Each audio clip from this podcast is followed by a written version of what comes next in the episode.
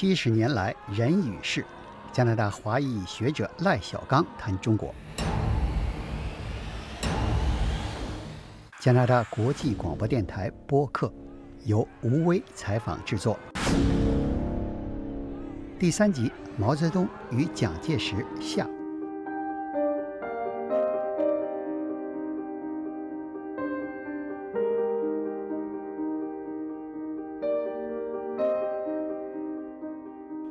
可不可以说，毛泽东的斗争哲学、斗争价值观更适合中国那片土壤？这是个大问题了。至少来说，在二十世纪三四十年代那种条件下，毛泽东的这个斗争哲学，证明他是优于蒋介石的儒家学说。因为呢，毛泽东是内战的胜利者，蒋介石是内战的失败者。也是因为斗争，毛泽东能够把。一大批的人能够吸引到自己，尤其是年轻人，吸引到自己的队伍中间，让中国共产党充满了活力。而相比之下，国民党这是腐败堕落，这的的确确是这样。那是不是相当于就适合于中国的土壤呢？我就说不清楚了。但是您刚才说斗争哲学也吸引了年轻人，为什么呢？因为中国的。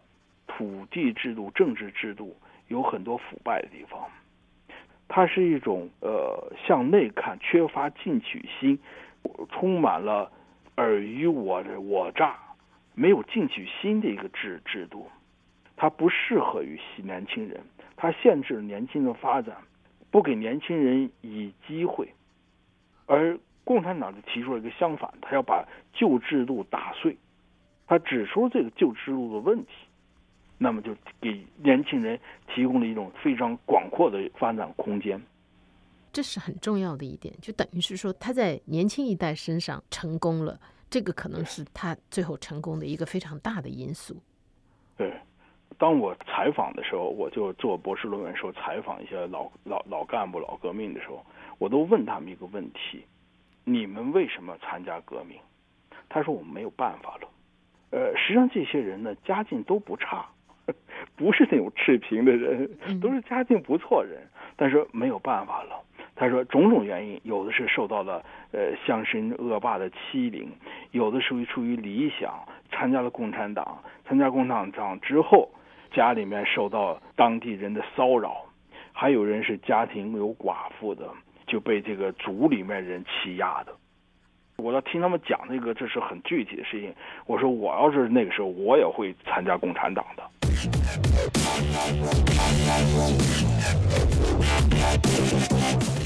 等于是共产党当时就代表了一种开始新生活的希望。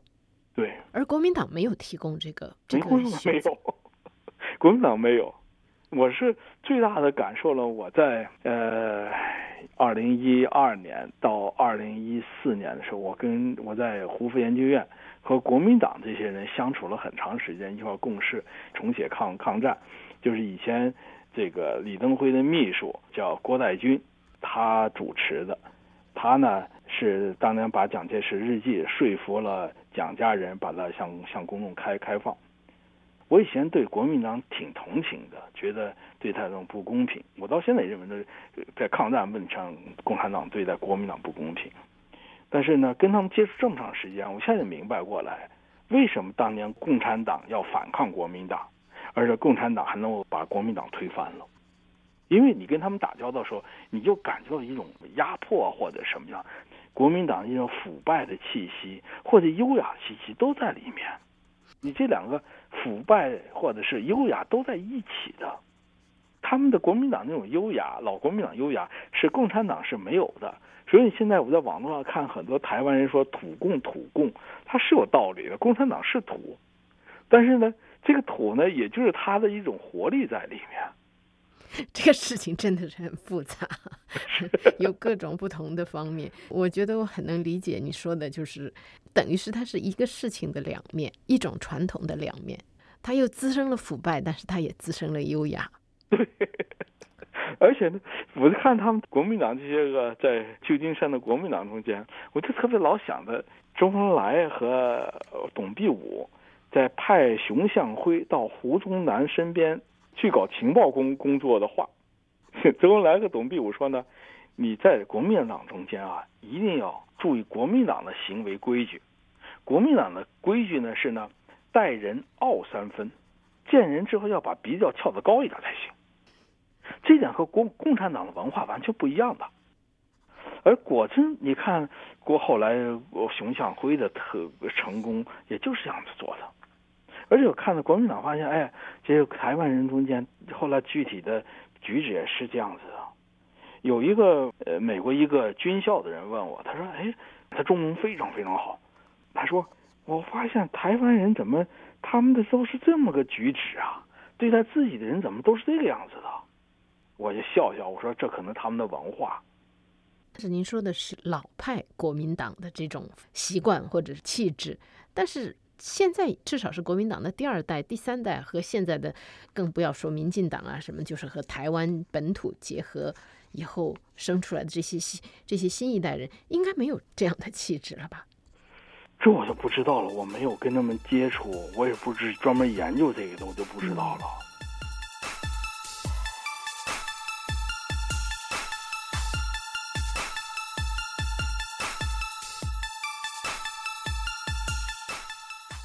后来台湾也好，还是中国也好，都开始寻找新的路。邓小平那里搞改革开放，台湾也是在蒋经国以后，也是开始全面放开。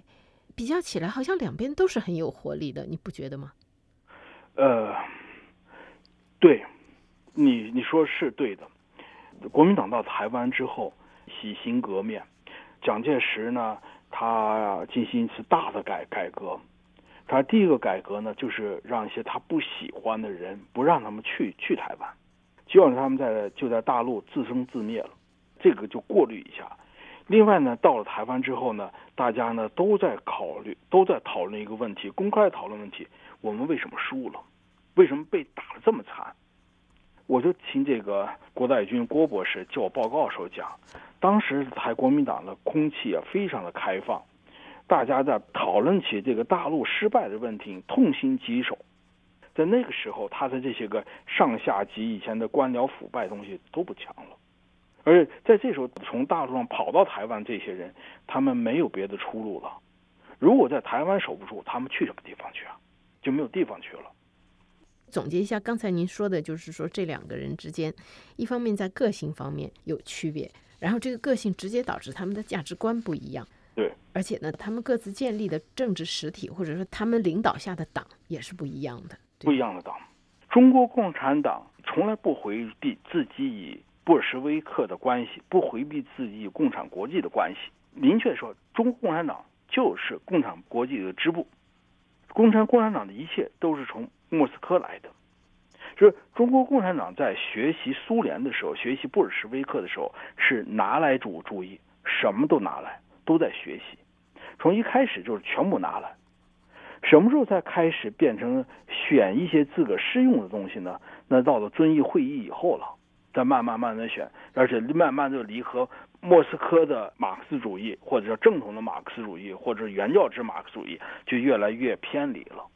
这现在后来现在讲的有中国特色的社会主义。斯大林在四四年的时候就和美国大使哈里曼说：“中国那些东西它是人造黄油。”就这么说了，已经不太一样了。但是呢，即使不一样，它的基石还是马克思列宁主主义，到现在也没有变。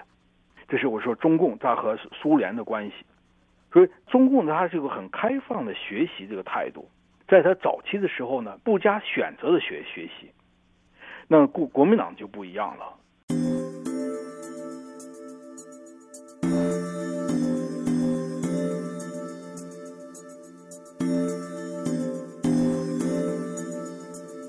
国民党从一开始就是有有选择的学习。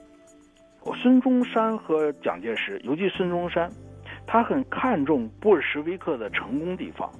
在俄国内战的时候，布尔什维克打赢了，到派蒋介石去考察去。蒋介石考察到了，他有政治委员制度，非常的好。然后呢，国民党不接受马克思列宁主义的这一套整个的意识形态体系，他不接受，它还是传统的儒家学说。一个是马克思主义，一个是儒家学说，这两个是不可相容的。而恰恰是国民党的呃理论的基础，如果是个理论的基础的话呢，就是儒家学说，已经被一些个年轻人所唾弃的儒家学说。而且呢，国民党的这些理论家，他们有很多理论家想力图把他们的国民党的学说能够阐述出来，但是没有一个人能够做得到。孙中山呢？在西方的好几个写这个孙中山传的人，把孙中山称之为是做梦者 （dreamer），他就写一些东西，几个条、几个口号，就什么没有了。而像共产党不一样，共产党是有完整的一套，有纲领，有这个长期目标，有近期目标，它是很完整的一套。国民党就没有了。没有的这种完整的理论体系的阐述的结果，就是他没有办法对全党进行一种统一思想的教育，组织上更不用提了。而毛泽东的一个特征呢，他很爱读书，他的中文不用说，他非常好，也还会写诗。他把这些东西，他融会贯通的用自己的语言表达出来，提升到哲学高度。毛泽东这个人很喜欢哲学。他把这些他对于西方国家的理论，尤其马克思主义他的理解和他的实践，他把它结合起来进行了思考，然后再利用了战争的空闲时间、间隙期时间，把它写出来，写出了个哲学著作，用了哲学语言来够表达出来，这就是后来的矛盾论和实践论，再加上新民主主义四零年写的。这三部著作就完整的阐述出了中国共产党的纲领、哲学和的方法论。蒋介石就没有没有做到这一点。蒋介石他的书就不如毛泽东读得多，他写也不如毛泽东写得好。他是写东西的人，但是他的写东西阐述的思想，他的哲学高度没有办法和毛泽东相比的。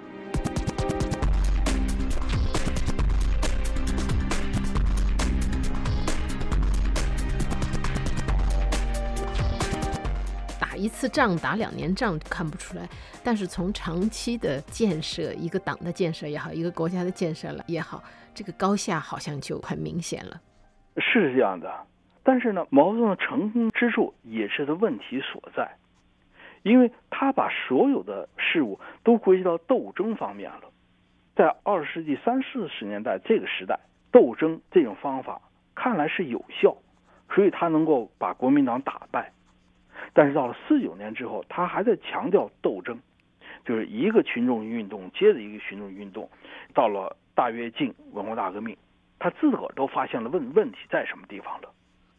换言之，他用斗争的方法，他把他所有的资源都用尽了，过早的用尽了，把事情推到了极端。实际上，他已经否定了他自己的哲学的理论了。斗争是讲的是斗争有两个方面。但如果是斗争一个方面把它对立面给它消灭的时候，那么自己也就消灭了。国共两方面就是说，当你要企图把对方想把它消灭的时候，实际上也就把自己消灭掉了。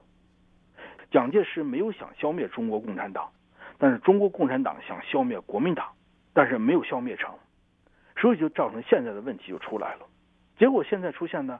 国民党在国共的现在的这种既合作又斗争的关系中间，两岸这种辅助关系中间的，反而国民党现在占了上风，因为国民党可以谈抗战，谈自己在抗抗战中间的，而共产党就没有办法谈抗战的问题，不能深入谈，一深入谈就要出问题，所以就是毛泽东的斗争哲学走到了一个极端的时候，出现了一个 blacklash，走向了自己的反面了。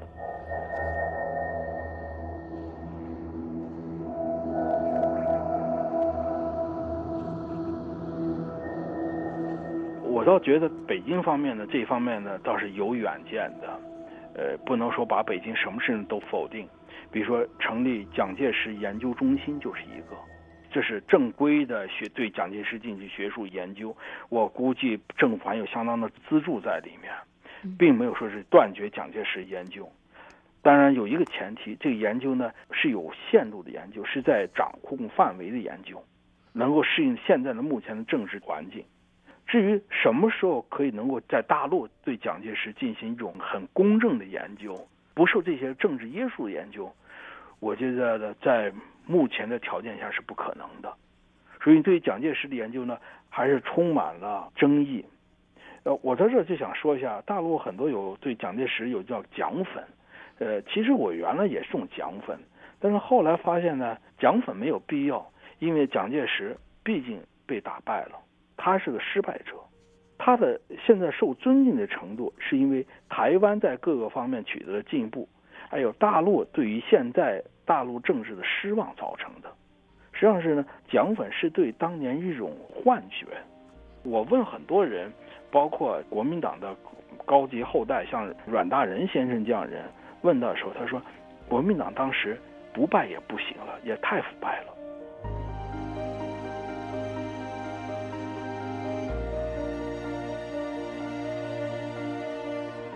蒋介石说：“毛泽东是二十世纪中国的最大的政治遗产，也是二十世纪中国最复杂的一场战争、最残酷战争的一个留下的一个没有解决的问题。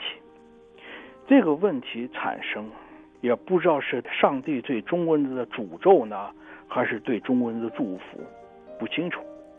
但是呢，这个事情是我们生活中间一部分，我们无法回避它。”作为我们这一代的第一代的华人，毛泽东、蒋介石一直伴随着我们，我们摆脱不了他们。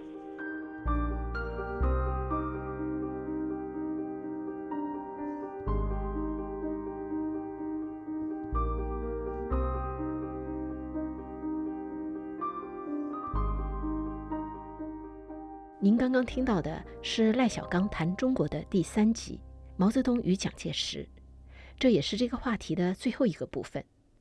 明天的第四集，赖先生将为我们介绍中华人民共和国成立以后所遇到的第一个重大考验。